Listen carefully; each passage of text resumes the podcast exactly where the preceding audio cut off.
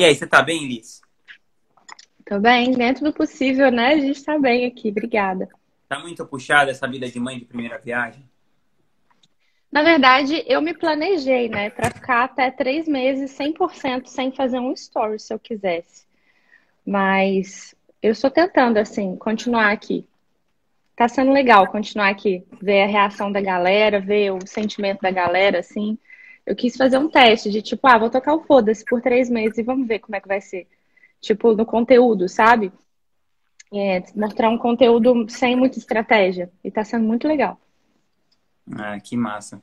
Liz, uh, você acha que essa coisa de você ser mãe mudou muito a sua visão de mundo já? O Vinha já começou. Ué, já começou e nem me, nem me avisou. Ué, ah. a gente chega chegando, Liz. Olha, eu acho assim que, na verdade, não é que muda muito a visão de mundo. A verdade é que eu comecei isso daqui por causa disso, sabe? Poucas pessoas sabem isso.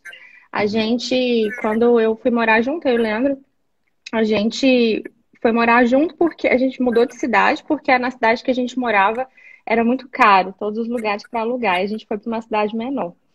E aí a gente conversou uma época que a gente queria ter um filho, e a gente sentou, como todo casal, e fez as contas, né? Aquela parte boa. E a gente olhou para a cara do outro e falou: a gente está fudido, a gente nunca vai conseguir ter um filho assim, com organização, né, com planejamento para estudar na escola que a gente gostaria que estudasse, para ter as coisas que a gente gostaria que ele tivesse. E foi isso que me motivou a procurar alguma coisa para empreender que trouxesse essa realidade para a gente, sabe?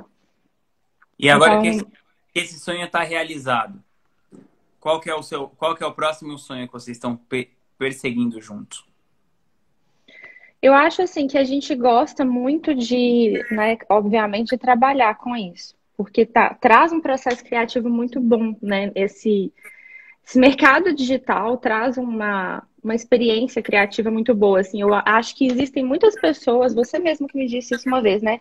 Com um perfil artístico que elas não poderiam estar sendo bem remuneradas, igual elas estão hoje, né? Por causa da internet. Elas têm um, um poder de voz, assim, um poder de marca.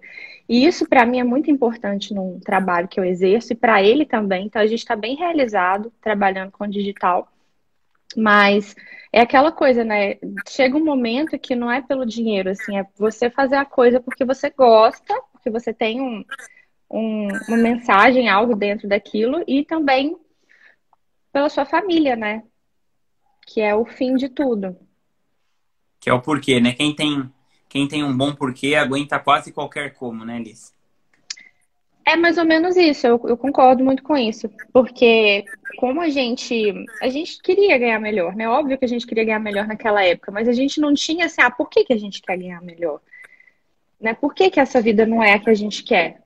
Entende? Então é muito legal ver isso hoje, que, sei lá, ele pra, pra gente é tudo que iniciou isso daqui.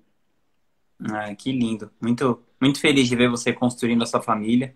Eu acompanhei a sua história de pertinho, não assim desde o comecinho, comecinho, mas mais ou menos do começo.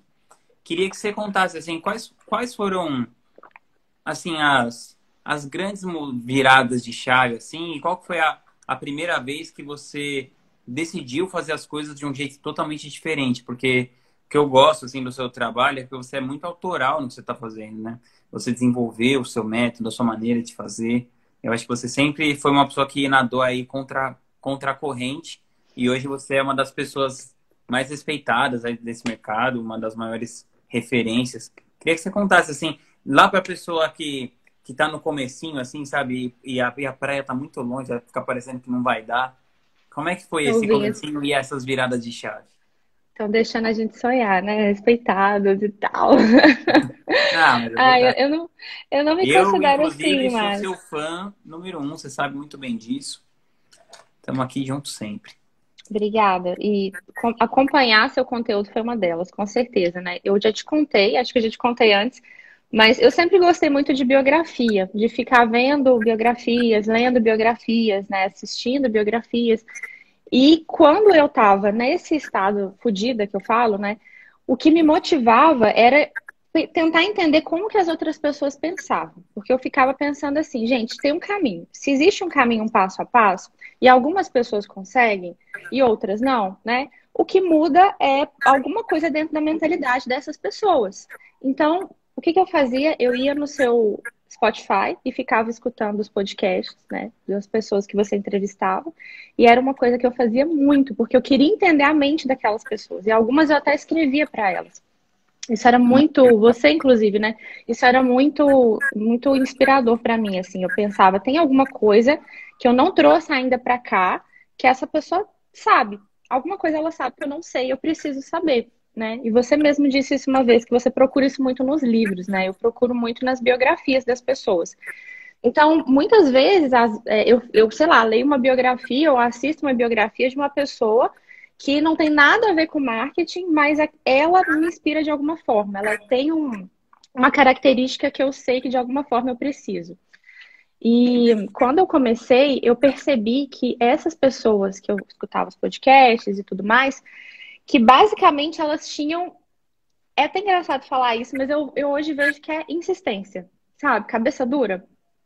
Porque esse é um mercado que é quase como você falar para o seu pai, para sua mãe, que você vai fazer uma coisa muito louca, né? Sei lá, mãe, pai, eu vou trabalhar dormindo em Airbnb sendo pago por isso. É tipo uns empregos muito loucos. E ninguém acredita em você. Então eu percebi que essas pessoas elas eram simplesmente cabeça dura. E eu tinha que ter essa característica. Então, que eu tinha que insistir. E eu era uma pessoa que eu falo assim, é, eu me ferrei muito, então eu conheço muito a minha persona, porque as, às vezes o pessoal vê meu conteúdo e fica com raiva e depois volta e fala, ah, eu fiquei com raiva de você, vi que era isso que eu precisava por aqui. Porque ah, eu vejo que muitas características que as pessoas precisam. Aí, peraí, rapidinho. A Julinha veio pra eu colocar um fone, rapidão. Deixa eu trocar, porque parece que seu áudio tá Pra vazando. mim tá ótimo, gente. Deixa eu pôr um fone aqui, rapidinho.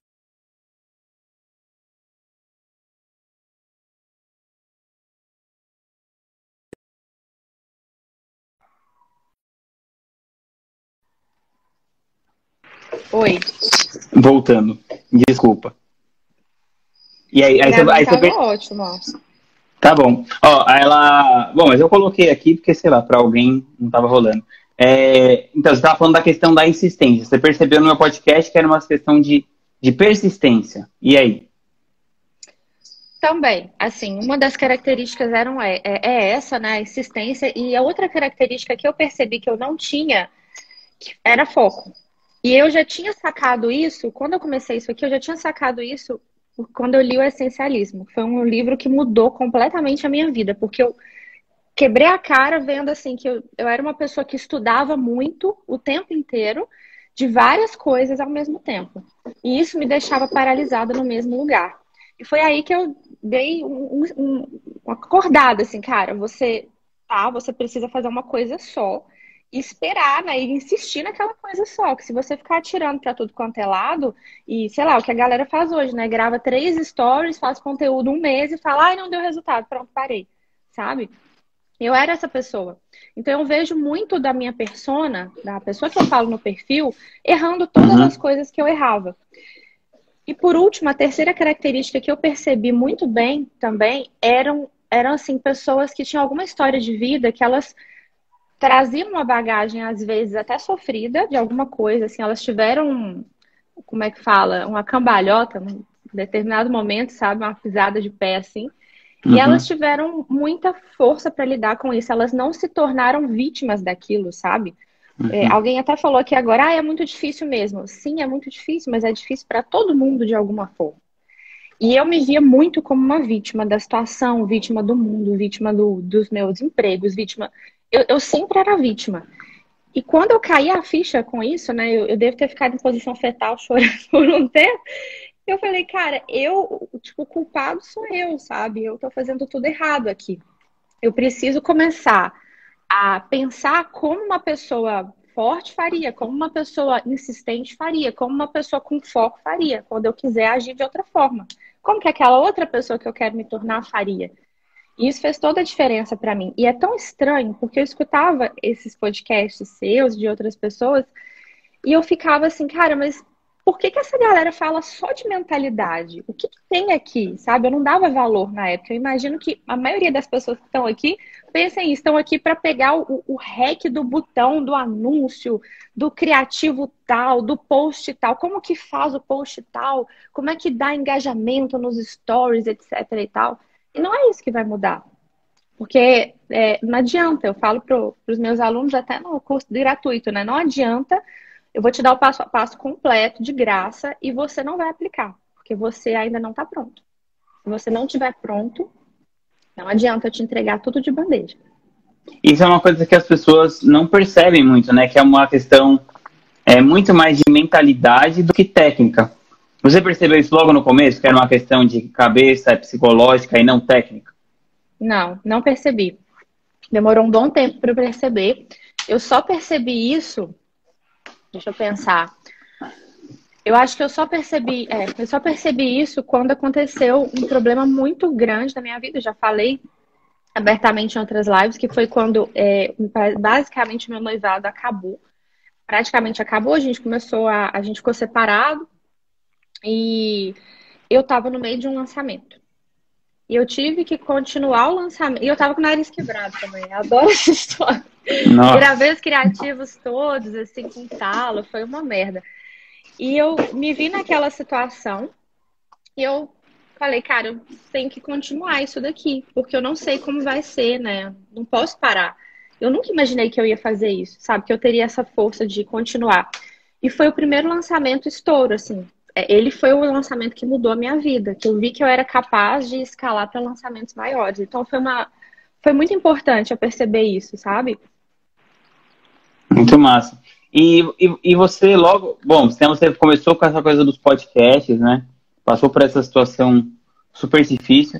E como que foi essa coisa de você de você perceber é, tanto que você era uma boa mentora, porque é, pelo que eu ouço dos seus mentorados, você dá muito resultado para eles. A galera é uma tribo muito unida dos seus mentorados. E esse conselho é muito antigo, né? Eu estava relendo esse livro esses dias aqui, é, Meditações do Marco Aurélio, e é um livro, sei lá, de 1800, não, 180, é, 180 antes de Cristo, se eu não me engano, ou depois, mas enfim, faz quase dois mil anos ou pouco mais de dois mil anos. E ele fala que é, todo ser humano deve buscar um mentor, né? Que só as bestas fazem a coisa por instinto. Né, que você tem que ver. Isso que você falou, eu achei sensacional. Porque que é o que eu penso sempre que eu vou ler um livro. Eu pensei, ah, se eu tiver um problema, outra pessoa já teve esse mesmo problema de uma maneira muito mais complexa e profunda e escreveu um livro sobre esse assunto. E aí você vai lá e pega, né? Imagina o Marco Aurélio, imperador de Roma, não sei o quê. E quando que você, quando que você percebeu isso e o que, que você se aproximou, você tem vários mentores, né? Como que isso foi virando o seu jogo? Eu era uma pessoa bem fechada em relação a isso, porque. Sério? Como eu, como eu, não, eu era, porque foi o que virou a minha chave, basicamente, né? Porque eu não investi em conhecimento online de forma nenhuma. Eu era pessoa do. do das, eu fiz quatro faculdades, não, não peguei diploma das quatro, mas eu fui, fiz quatro faculdades eu estudava bastante e eu tinha muito essa coisa do sistema tradicional, tanto que eu trabalhava nele, né? Eu dava aula. E quando eu comecei a estudar online, eu era assim, eu pensava, eu não sei, eu tinha uma crença que eu não podia gastar um real com conteúdo online, porque eu ficava, cara, online, isso não vai me transformar, sabe? E eu acho que tem muita gente que tem isso. A partir do momento que você. Eu falo que é igual um. Sei lá, igual vício, cara. Você compra o primeiro curso online, e você vê o poder daquilo. Você compra um monte, né? Você vira um comprador de curso online, até o efeito oposto. Mas como eu, eu vinha muito do mercado tradicional e eu tinha uma facilidade de estar dentro dele, de estudar dentro dele, eu não acreditava muito no, no online. E aí, eu só comecei no online porque eu queria uma coisa mais rápida, que eu sempre fui muito assim, ah, eu quero isso para ontem é, do que o mestrado. Eu vi que para eu fazer o um mestrado eu ia demorar muito, iam ser vários anos, e talvez eu não ia ter que morar aqui, eu ia ter que me mudar, e o salário é, era uma coisa meio assim, né? E eu pensei, tá, qual outra, qual outra opção eu tenho rápida para ganhar melhor dando aula, que é uma coisa que eu curto. E foi aí que eu descobri a questão de curso online. Eu mesma não tinha comprado.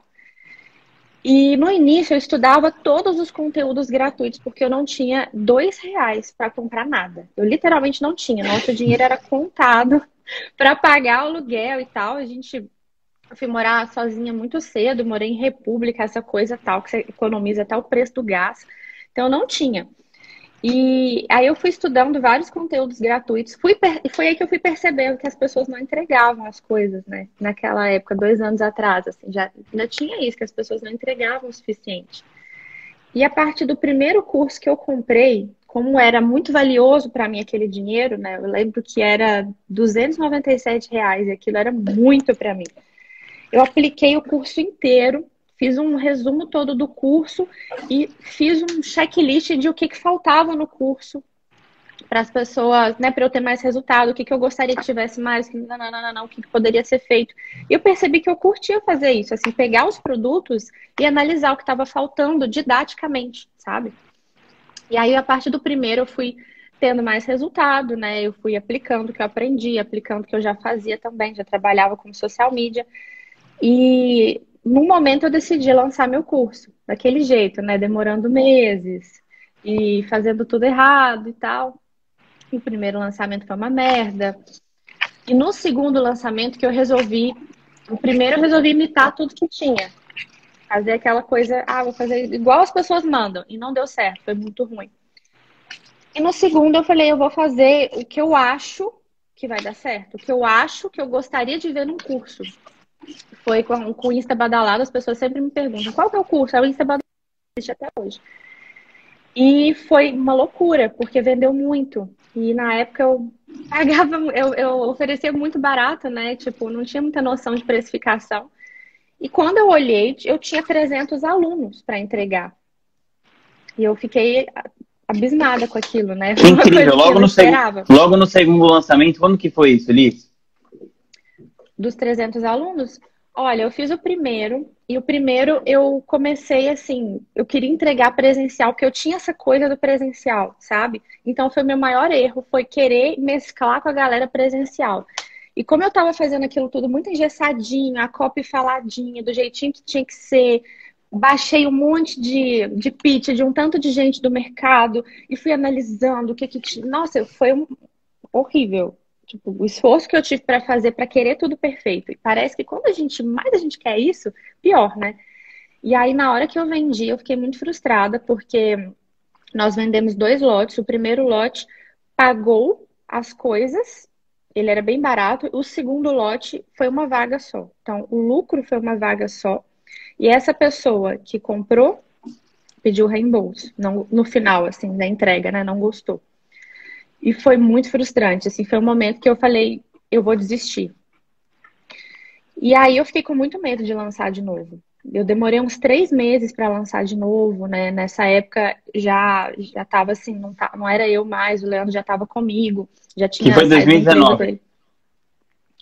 Não, segundo é, foi 2019, foi julho, junho, julho de 2019, esse segundo lançamento.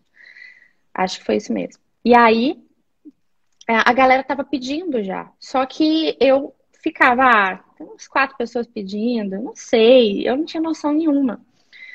E eu falei, tá, vamos fazer e vamos fazer de um jeito diferente, vou fazer de, do jeito que eu acho que vai funcionar no Instagram, dentro das coisas que eu estudei de Instagram, não de lançamento, sabe? Porque as coisas que eu estava uhum. estudando de lançamento não, não, não me davam, assim, sei lá, não curtia, não, não era legal e não tinha dado certo, eu tava com trauma. E foi aí que a gente abriu. Eu fiz uma live, uma live semanal, já dava aulas semanais, eu sempre gostei de fazer isso. A gente abriu e eu tive 300 alunos e eu falei, cara, agora eu preciso entregar. Preciso, a gente teve que fechar carrinho rápido e eu tive que entregar. E eu fiz um curso muito diferente. Hoje eu fico muito feliz porque na época não tinha um formato assim, que era um formato de acompanhamento, de checklist, de correção, é, de mais assim, proximidade da turma, sabe? Uhum. E a galera pirou. A galera pirou, não fazia tráfego, não sabia fazer nada. É, e os, as próximas turmas vieram de indicação desses primeiros alunos, que tem alunos dessa turma até hoje comigo, que hoje estão lá no Mastermind avançado, fico muito feliz. Que legal. Tem gente que está aqui no perfil, assim, que está até hoje dessa turma. Eu lembro de cada um deles, né? Marcou muito. Uhum. Então foi assim, sabe? E eu, aí eu percebi que era importante a gente não só fazer as coisas do nosso jeito. É, você tem que ter um método, mas você precisa seguir também o que você está pensando, o que você está sentindo da sua audiência e que a entrega ela conta muito, que era uma coisa que ninguém me falava na época. Não tinha ninguém falando sobre isso. É, o pessoal fica focando muito nessa coisa da venda, venda, venda, né? Olha, a Úrsula tá aqui, que legal. A Úrsula foi um caso, assim, falou que você que me levou até ela. Olha que, é, você me levou. É isso mesmo. A, a Úrsula é um caso que a gente se emociona sempre que eu vejo ela nas lives, que a gente, a história dela foi muito bonita. Então conta. A história da Úrsula, Úrsula, Sim. posso contar? Você contou pra gente no grupo, né, Úrsula? É porque a gente tem uma coisa na equipe de quando um aluno tem uma história muito poderosa, a gente compartilha com todo mundo. E a Úrsula, eu acho que ela foi o, o, recorde de fazer a galera chorar lá na equipe até hoje. Porque a Úrsula, ela entrou né, na turma e ela estava passando muita dificuldade, né, Úrsula? E tinha um filho que tem que é especial e ela estava passando dificuldade para ele voltar para a escolinha, parece que é isso, né? E tudo mais. E a gente pergunta no início do curso o que, que a pessoa vai comprar com o resultado que ela tiver. E a Úrsula, quando ela lançou, ela escreveu para a gente que ela ia no supermercado comprar uma coisa gostosa, que tinha muito tempo que a família dela não tinha esse prazer, esse pequeno prazer. Nossa, foi, eu até arrepio, foi muito emocionante colocar a foto dele voltando para a escolinha, assim. Foi muito, muito poderoso isso. Úrsula, eu, eu te agradeço muito por você ter compartilhado isso com a gente, sabe? É uma que coisa que a gente faz que motiva muito internamente, assim. Hoje eu sinto, a gente está com 28 pessoas e em cada entrevista que vem alguém, eu, a gente fala isso, sabe? Cara, a Liz é, é o rosto, mas o resultado dos alunos, ele é, ele é o resultado de cada um de vocês aqui, do trabalho de cada um de vocês, né? Então não sou só eu. Pô, que legal. E quando que você decidiu que, assim, as pessoas elas têm essa. Às vezes elas ficam achando que é alguma coisa, que vai fazer diferença e tal. Eu queria saber quando que você decidiu que era o momento de você entrar num grupo de mastermind. Ah, então, foi quando eu percebi que os cursos não me bastavam mais, né? Eu antes tinha, não adquiria, sei lá, nada da internet, não pagava por nada, era bem mão de vaca com tudo, porque eu Tipo, tava na mentalidade de escassez, fiquei por ela por muito tempo. E comecei a investir em cursos e percebi que eu precisava de ter um contato maior, né? De ter uma pessoa olhando para o meu negócio de forma diferenciada, coisa que os cursos não estavam me trazendo. E aí, eu na época eu queria ser agência de lançamento, né? Entrei na mentoria, a primeira mentoria foi da Ellie, que foi, é, sou muito grata. Ah, Ellenzita, minha sócia, fofa foi a pessoa que me transformou mesmo, assim, me transformou como primeiro start, assim, de empresária, que era preciso crescer, preciso investir em equipe. Se não fosse ela, eu teria demorado muito para isso. Então, sou muito grata. É, e aí, a partir da Ellen, eu fui vendo assim, ah, beleza, agora eu ajustei aqui o processo de contratação de empresa, agora eu preciso de um mentor que me dê agora isso daqui. E fui, fui percebendo, sabe, que eu precisava encaixar as pecinhas. E, cara, é incrível, porque quando eu via do lado de fora, né, a galera daqui tá vendo e tal, você falando, ah, meu grupo, quanto que tá o, a Craft hoje, Vinhas? 80k. É, 80 mil. Eu, olhava, eu olhava o Vinhas falando e eu ficava assim, eu nunca vou estar nesse lugar, eu nunca vou pagar isso, sabe? Eu ficava, nossa, até parece isso daí. Se eu tiver 80 mil, eu vou comprar, sei lá, eu vou contratar não sei quantas pessoas, eu vou comprar um estúdio tal. Eu não percebia. Vou comprar um carro. E assim, é, não, eu nunca, nunca tive esse pensamento assim, não. Nunca cheguei tanto, né? Mas tudo bem. Tem os que compram o Celtinha duas portas, né? Tem a galera toda que vai, vai na onda. E eu ficava assim, ah, nunca vou investir nisso não, gente, pelo amor de Deus. Via de fora e ficava, essa galera é louca. E hoje eu vejo assim, cara, pra gente que tá aqui dentro, né, dentro de qualquer mastermind, é muito barato. Porque é uma estratégia, é, é uma sacada, é uma palestra, é um, uma conversa no WhatsApp, né? É um áudio do seu mentor que te faz economizar muito. Por exemplo, esses dias, né? Acho que a última vez que a gente conversou, eu tive um problema com uma pessoa muito sério no meu grupo de mastermind. Eu troquei uma conversa com Vinhas e eu economizei provavelmente uns 75 mil. Por quê? Porque essa pessoa que eu tirei estava, ia levar junto outras três que eram muito importantes para o grupo, né? E importantes para mim também ter elas lá dentro como mentora, ter os resultados delas. Por quê? Porque essa pessoa não estava rolando. E se eu não tivesse conversado com Vinhas, assim, três segundos, ele identificou aquilo mais rápido que eu. Então, são pequenas conversas, né? A galera do meu mastermind fala assim: ah, eu tive uma conversa com a Alice de 40 minutos e cada minuto rendeu mil reais. Brinca, brinca assim. É, é, meio que isso mesmo, porque a pessoa que está experiente, ela já passou por aquilo de alguma forma, né? E ela vai te dar uma visão que você não vai ter sozinho. Você vai precisar quebrar a cabeça, perder tempo, energia e muito dinheiro tentando sozinho. Mas eu acho que mais do que o conteúdo em si, porque eu considero assim, é claro que assim, dentro do Mastermind, às vezes a gente abre números, coisas que você não pode publicar, né? Coisas mais sigilosas. Mas assim, em termos Sim. de conteúdo, de passar estratégia, eu não acho que tem tanta diferença. Acho que a diferença é, são nesses pequenos detalhes, nessas pequenas trocas, mas que na verdade não são pequenas coisas, né? Que, que fazem grandes resultados, né? Nessas trocas que você está falando. É, que é, eu acho que é isso que assim, faz diferença. São pequenas sacadas, sabe? Por exemplo, o meu lançamento que estourou foi uma pequena sacada que eu tive quando você me convidou para palestrar na Craft, porque eu ia lançar em formato de comunidade e eu sentei com o Lucas, o Adam, eu acho, e a Ellie. E aí eu acho que o Adam me falou, olha, o formato de comunidade não tá tão legal e tudo mais, por que, que você não lança um curso? Ele foi uma conversa de 30 segundos. Então, são essas sacadas, uhum. sabe? Tanto com as pessoas, às vezes uma palestra que a gente assiste lá dentro, às vezes uma conversa que alguém manda no grupo. É, é muito pequena, muito sutil, mas traz muito resultado. Muito legal. Liz, e agora que você tem uma empresa que já tem 28 pessoas, qual que é a sua maior responsabilidade dentro da empresa? Porque você começa com, fazendo uma coisa e quantas vezes você já mudou de, de cargo, de responsabilidade dentro da empresa? E como que é o seu, a sua rotina de trabalho hoje? Quais, quais são suas responsabilidades? Não, minha rotina de trabalho hoje, nesse momento, é cuidar do Manuel, né? Não tenho uma rotina de trabalho mais, virou uma loucura. Sim, Mas sim. assim. Tá, pré-Manuel. É, pré-Manuel. Eu comecei com uma visão que eu tinha que ser a empresária, né? A dona. Tanto que eu queria ter uma agência de lançamento. Eu não queria ser especialista. Foi uma coisa bem louca isso. E eu achava que eu ia ser aquela pessoa que ia estar sentada na empresa e ia gerenciar as outras pessoas. Eu percebi que eu achava isso uma merda. Apesar de que eu tive que aprender, porque né, quem faz o que quer, adolescente, adulto faz o que precisa, então eu precisei aprender mesmo achando uma merda, estudar muito sobre isso. E eu achava que era esse meu papel. Depois que eu percebi que eu deveria ter, de novo, voltei à questão do foco, né? Cara, tenha foco. O que está funcionando aqui? É o meu produto. Né? Sou eu como especialista. Deixa eu ficar mais como especialista. Eu comecei a tentar desenvolver mais esse papel. E do ano passado para cá, quando eu, eu descobri que estava grávida, né?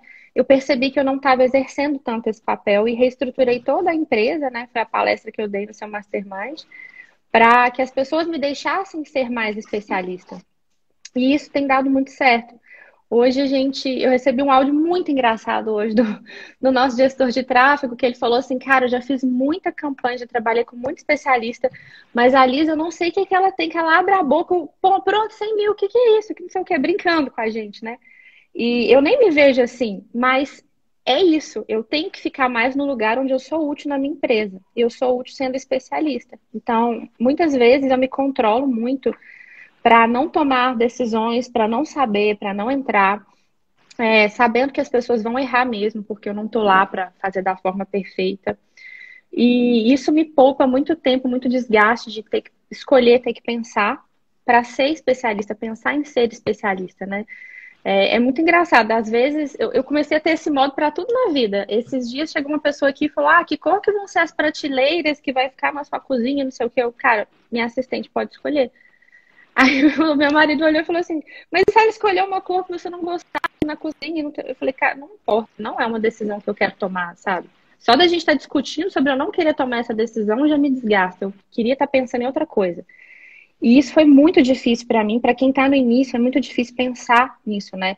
Uma decisão que você toma, uma coisa que você controla, é, aquilo te desgasta, te tira energia de outras coisas importantes. Então, quando eu comecei, eu fiquei semanas para decidir como que ia chamar meu Instagram, qual era a foto da bio, qual era a paleta de cores. E isso simplesmente é merda, porque tira o seu tempo para aquilo que você realmente precisa, né? Que é pensar qual conteúdo que eu vou passar, o que, que meus concorrentes estão estão fazendo, que eu posso fazer de diferente, qual, o que, que eu tenho de diferente dessas pessoas que eu preciso mostrar, como que eu vou me comunicar com essas pessoas, chegar até elas, quem é a minha persona. E eu vejo que as pessoas gastam muito tempo errado, sabe? Tempo de qualidade como? errado, tanto na tanto dentro da plataforma quanto é, analisando essas pequenas miudezas erradas que eu falei aqui, sabe? De bio, de tudo mais. É, dentro da plataforma, porque as pessoas adoram ficar vendo um monte de dica, consome um monte de profissional de marketing e se confunde. E aí, sei lá, eu vejo isso muito nos meus. Eu falo pra galera, ah, faz a, o evento de sete dias. A galera, pode fazer três, pode fazer quatro, pode fazer no YouTube ao invés do Instagram. Ah, mas eu posso fazer é, só meia hora em vez de uma hora. A galera não segue, escuta um monte de gente de uma vez e aí não tem resultado e não sabe aonde e a outra coisa é para dentro. Uma vez você trouxe essa discussão lá no seu grupo, foi sensacional, porque é uma coisa que eu, que eu faço eu não percebi, que eu não consumo muito conteúdo no Instagram. Eu praticamente não consumo conteúdo aqui, eu só crio.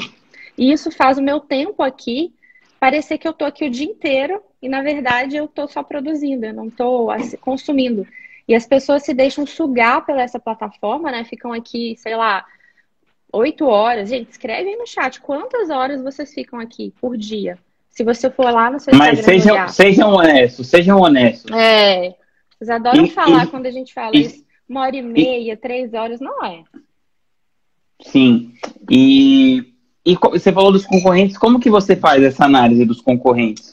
Se você não consome muito tempo no Instagram, você tem um, sei lá, um dia certo, uma vez por semana, como que você você tem uma coisa sistematizada ou é meio no flow, assim? Hoje eu não faço tanto mais. Eu faço assim, ó. Quando eu vejo uma pessoa que eu tô admirando os resultados dela, tô vendo que ela tá, tem alguma coisa que eu não sei ainda, eu acompanho o conteúdo daquela pessoa, eu consumo o conteúdo daquela pessoa por uma, uma semana, sei lá, um mês no máximo. Eu não fico consumindo muito para eu entender o que, que tem por trás daquilo lá. Não precisa muito mais do que isso. Consumo, sei lá, uma aula do lançamento, né? Eu não consumo tudo.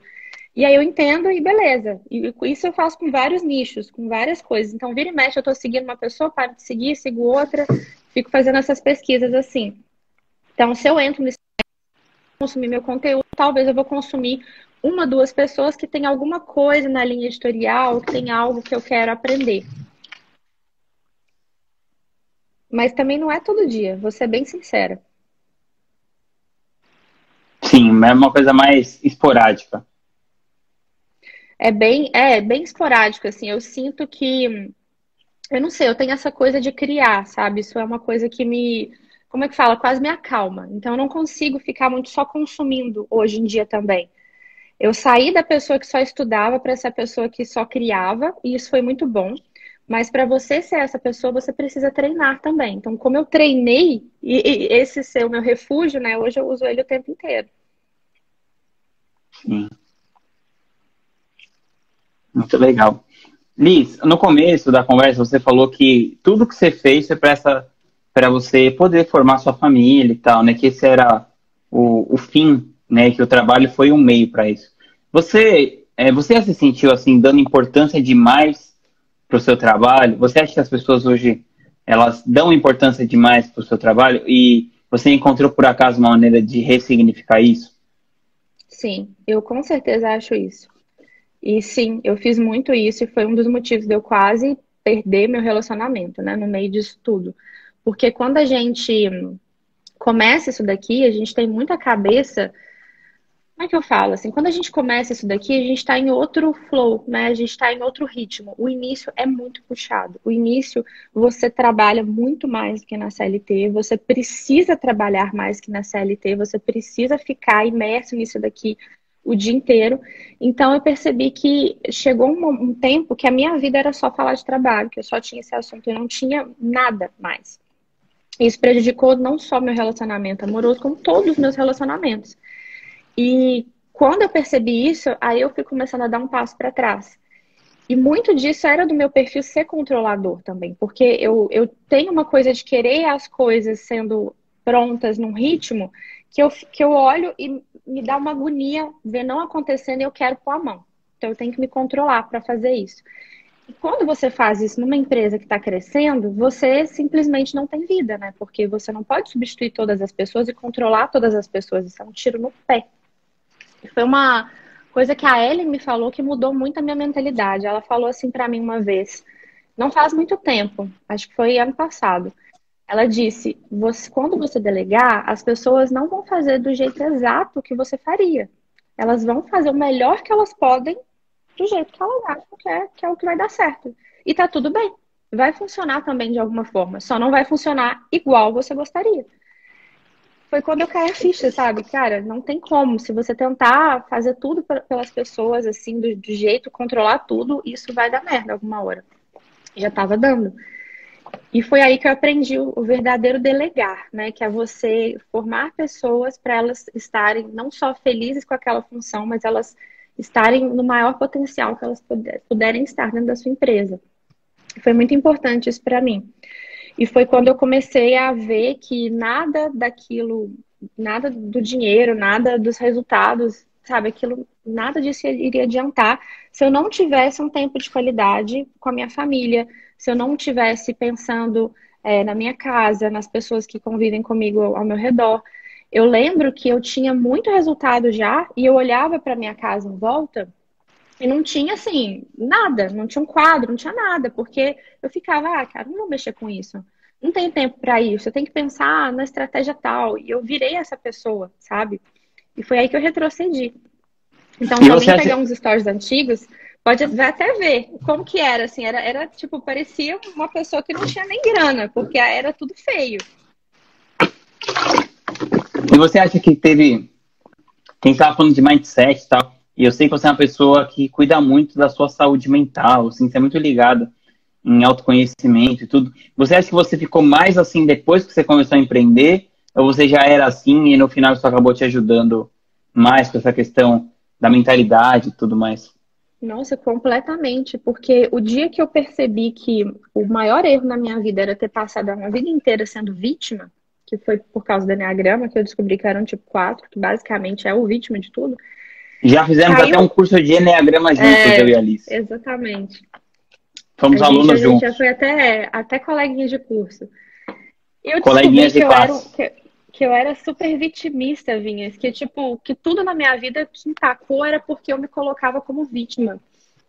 E quando isso caiu a ficha, assim, foi tão difícil, mas foi muito transformador. E eu continuei tendo uma sede por, tá, beleza, agora eu descobri isso, o que mais que eu tô fazendo de merda? O que mais que eu posso melhorar?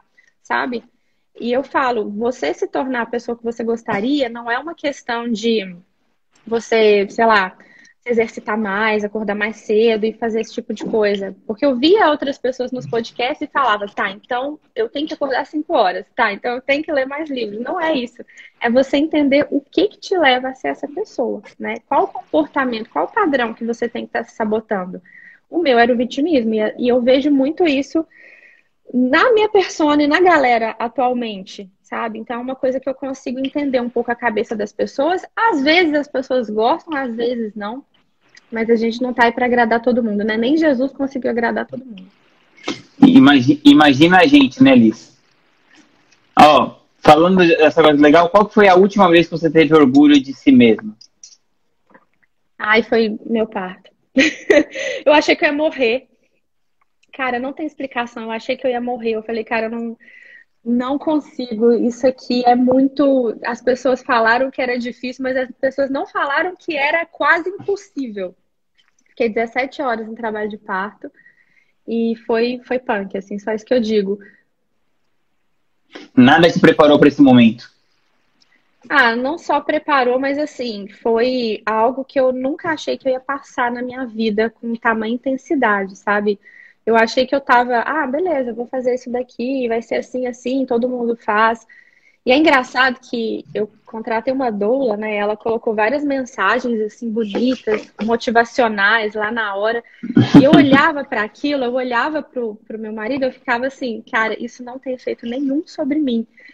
E aí, em determinado momento, eu tava tão com tanta assim dor, com tanta raiva que eu falei com ela, eu falei, isso não tem efeito sobre mim. Ela, então o que, que tem efeito sobre você? Eu falei, Sabe o que está que que tá me ajudando aqui? É eu pensar que isso aqui é normal. Todo mundo passa por isso. Várias mulheres passaram esse aparato todo que eu tenho de vocês aqui. Então eu tenho que passar por isso, eu tenho que conseguir, ué. Por que, que todo mundo consegue e eu não vou conseguir? Aí ela olhou para mim e você acha que ela assustou. Você ficou, você ficou olhando, você ficou olhando para a cabeça de todo mundo e pensando, essa cabeça já passou por algum lugar também, então dá. É, dá, é alguém, alguém jeito aí, vai rolar, entendeu? E eu, isso me motiva. Eu acho que eu uso isso para tudo na minha vida, cara. Não é difícil para todo mundo, não é só para você. Tá difícil, mas para alguém já foi mais difícil que para você. Então vamos lá, ah, vai dar Você podia ter feito essa tatuagem, ó. Isso vai passar. É, não, tipo, nossa, Vinhas, é. O dia que sua mulher tiver um, parto natural aí, você leva para ela ver, tá? Eu vou dar meu bracinho para ela, assim, ela fica vendo lá, o isso, o isso vai passar. É Liz, isso mesmo. Qual que é o seu maior medo? na sua vida? Ai, difícil essa, hein? Eu acho que meu maior medo é me perder de alguma forma. Assim, eu acho que esse é meu maior medo. É eu chegar em determinado momento e eu perceber que aquilo não é o que eu gostaria, que aquela não é a vida que eu gostaria de viver é, que eu fiz tudo aquilo foi para nada, sabe? Eu tenho muito isso para mim de ter que passar uma mensagem para as pessoas.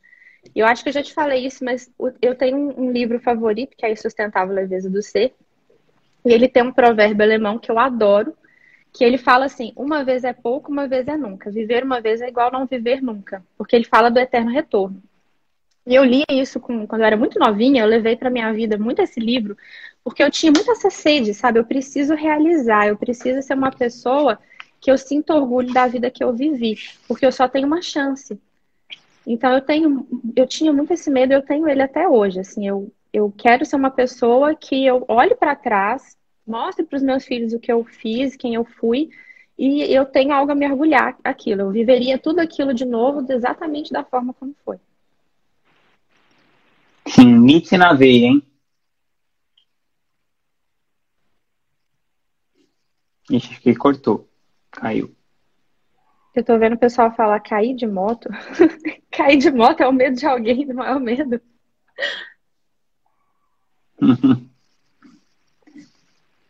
Não, deu uma. Deu uma, uma cortadinha aqui. É, você falou dessa coisa do Nietzsche, né? Que eu acho que eu acho muito legal, assim, essa, essa coisa de, de autoconhecimento. E quando e você se sente assim também quando você tem algum fracasso? Teve alguma história de fracasso que te ajudou você a ser a pessoa que você é hoje, que você lembra aqui?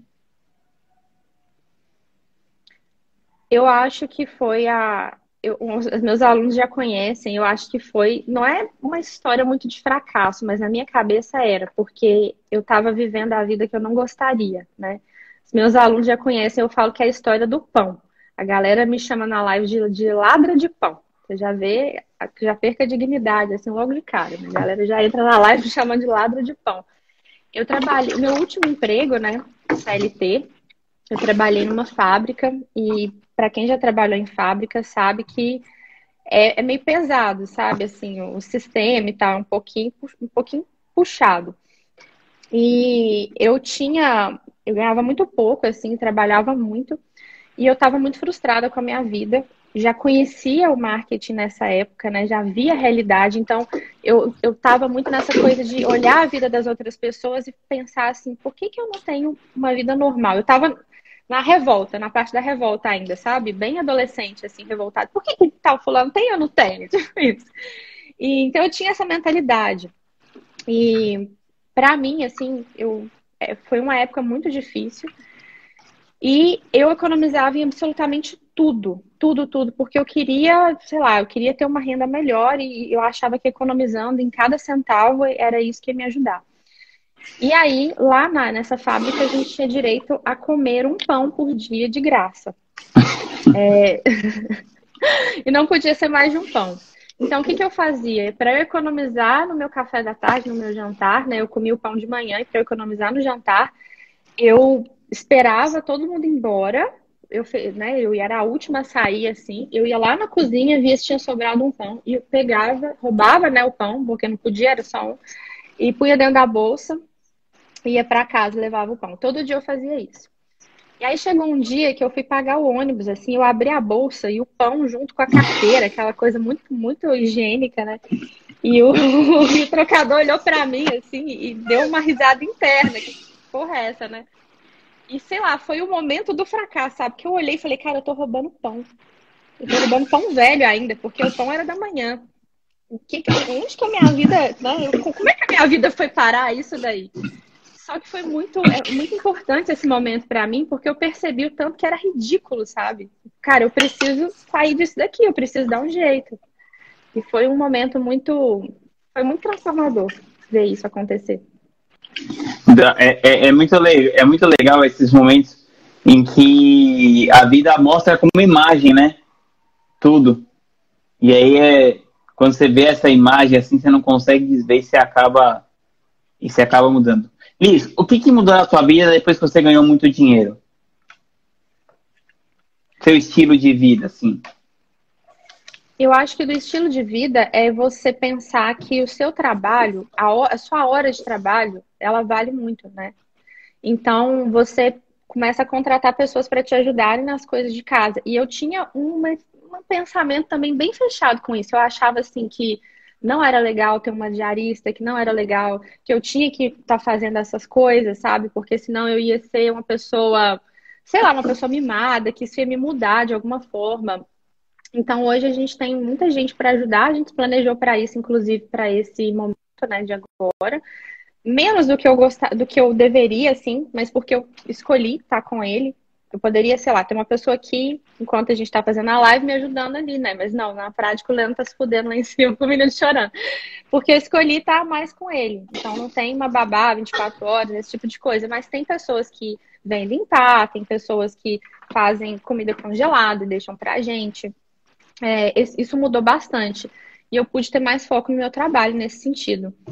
E além disso, hoje eu vejo as coisas, né, com menos escassez, porque eu eu roubava pão. Então, eu economizava em tudo. E hoje, assim, é, eu não tenho isso mais, sabe? Isso é muito bom porque te traz um. Quando você tá o tempo inteiro bitolado em economizar, em, em contar centavo e tudo mais, você desfoca do que realmente é importante, né? Que, cara, escolher a prateleira mais barata não é o que vai mudar aqui. O que vai mudar, talvez, é ter um tempo de sentar com a minha família, de chamar umas pessoas aqui, comprar alguma coisa.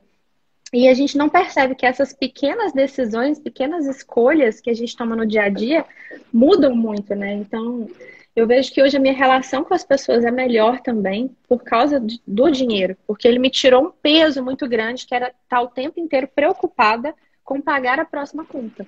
Eu vivi em função disso. Sim. Então, e você que veio de uma realidade tão difícil, como eu também vim, eu queria saber se você, se você faz planos assim é, em, em, relação à sua é, independência financeira no longo prazo, se você pensa nisso, ou se você está no flow. É, teoricamente, eu já poderia, sabe, ter uma independência financeira, viver só dos investimentos. Então, eu não trabalho mais pela grana, assim. E eu não tive uma, uma realidade difícil igual a você. Na verdade, eu fui muito sortuda, nossa, eu tive muito privilégio. Eu fui meio, eu falo assim, né? Na época eu me achei meio burra, né? Porque eu tinha uma casa ótima, meus pais e tal, tinha tudo dentro de casa. E eu falei, ah, vou sair de casa, eu tinha 17 anos. Na época eu pensei, cara, eu sou muito burra, me ferrei. Mas hoje eu vejo que foi a melhor coisa que eu fiz, que a galera hoje sai de casa com 35, né? Pensa em sair de tá casa. Louco.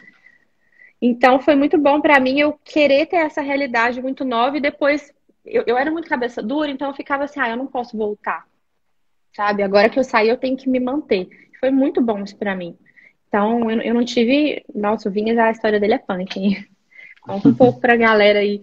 Assim, só do que pouco que eu sei, né? Você foi, pelo que eu sei, você foi obrigado, assim, meio que a ficar, sair de casa mesmo, porque sua família mudou, uma parada assim, uhum. foi? É, a minha família ficou muito sem grana quando eu tinha 16, 17 anos.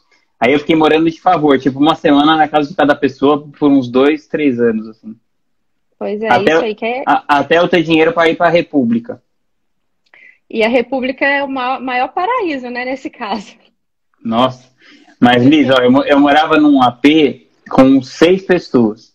Só que uma das seis pessoas pagava metade do AP, que o pai dele ajudava. E aí, ou seja, ele dormia no quarto e a gente dormia em seis pessoas na sala. Em cinco pessoas Nossa. na sala. Aí imagina pra ir no banheiro de noite. Era tipo um campo minado, assim, no chão. Você ia. Tipo, um, um cara abriu a perna, você pisa no meio da perna dele. Aí. Se, se esquecesse o pente no banheiro, então, nunca mais você pegava de volta. Fudeu. Não, e pra limpar esse banheiro, né? Que eu, a gente Nossa, é. a gente sabe como é que é. Eu era a pessoa que limpava o banheiro, eu sei muito bem como é que é. Quando chegava o meu dia, eu falava, puta que pariu, mano, hoje vai ser fora. Hoje a dignidade esquece. Eu morava ainda com uma galera que era toda a galera do heavy metal, assim, né? Então os caras deixavam um monte de cabelo no, nos, nos ralos, meu nossa era tenso. Quanto mais criativo, tenso. menos organizado, dizem, né? Não, era, era tenso, tenso, tenso, tenso. Liz, me fala um hábito que te ajuda a enfrentar o seu dia. Um hábito. Hum, ah, arrumar a cama. Minha galera sabe, né? Eu falo, cara, se você não tem dois minutos do seu dia para arrumar a sua cama, como é que você espera fazer o resto das coisas que você precisa fazer? E eu só, eu era a pessoa que brigava com a minha mãe quando eu era adolescente, a minha mãe falava isso e eu não acreditava. E aí um dia eu me deparei com esse livro, né, que chama Arrume a Sua Cama, não sei se você conhece. Que é um... claro, claro, muito legal. É muito legal. É de um, é de um coronel é, da Marinha Americana. Que ele passou por um treinamento que eles têm lá para ser, é, sei lá, terra, a água e tem tudo, né? As três coisas da, de tudo do exército, ele, eles são tudo. Então, eles são o, é o treinamento mais difícil que tem lá. E aí é muito engraçado que ele escreveu esse livro falando que para passar por todas essas coisas difíceis, né, é, o começo é você começar a arrumar a sua cama, para você se tornar uma pessoa mais forte. Então foi o que eu te falei, eu sempre procuro ler e me inspirar em pessoas que têm alguma coisa que eu estou precisando me trabalhar ainda. Então quando eu li aquilo, foi um tapa na minha cara, eu falei, olha, é uma coisa tão simples, né? E realmente porque você chega no seu quarto e a cama é a maior coisa que tem. E se sua cama está desarrumada, já traz a sensação que tudo lá está desarrumado. Então, um pequeno, pequeno passo assim que eu acho interessante você começar a aplicar no dia a dia.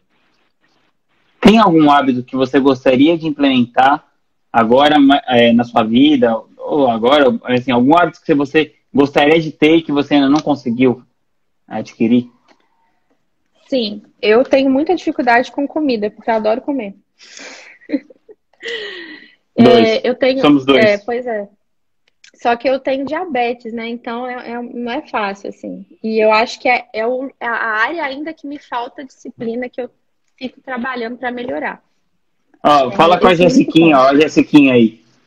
Nutricionista. A gente troca uma ideia, a Jéssica aí, ó. Liz, e para acabar, qual que é o seu conceito de uma boa vida? Uma vida que valha a pena ser vivida? Eu acho que é isso que eu falei, sabe, daquela frase de você olhar para o que você fez e você ter orgulho daquilo de alguma forma. Porque se você hoje olha para o seu dia, olha para a sua vida, olha para as suas realizações, que foi o que eu me deparei no dia que eu olhei no pão na minha bolsa, junto com a carteira do, da passagem de ônibus, e você aquilo, você sente que está tudo errado, está errado por culpa sua, né? Porque é você que está escolhendo, a vida é sua, ninguém vai mudar por você. Eu pensava que alguém ia chegar e eu ia ter uma oportunidade, eu olhava para as outras pessoas eu ficava assim, ah, mas para o Vinhas é fácil, ele fez não sei o quê, ele, ele conhece o Serbaz, ele lança, sabe? Eu sempre me comparava dessa forma. E não, a marimba está na sua mão, sabe? É você que escolhe. É você que está escolhendo cada coisa que está ruim nesse momento. E é difícil a gente assumir isso, né? É difícil olhar no espelho e falar a responsabilidade é só minha, de mais ninguém. A gente sempre quer culpar um externo, culpar outra pessoa, porque é mais gostoso, é mais confortável.